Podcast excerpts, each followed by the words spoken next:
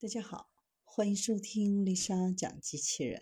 想孩子参加机器人竞赛、创意编程、创客竞赛的辅导，找丽莎。今天给大家分享的是搭建 AI 平台用于癌症研究。戴尔公司宣布和利莫里克大学合作，构建一个人工智能平台，推进癌症相关的研究。平台可以更好地筛查和诊断癌症研究，有望简化癌症生物标志物的检测。开发出人工智能平台和数字孪生技术，用于加强预测和诊断癌症研究。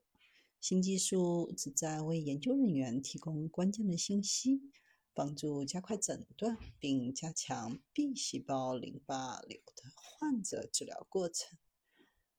通过人工智能加快癌症生物标志物的检测，提供处理 B 细胞淋巴瘤患者的信息，帮助研究人员根据患者的肿瘤特征为患者量身定制治疗方法。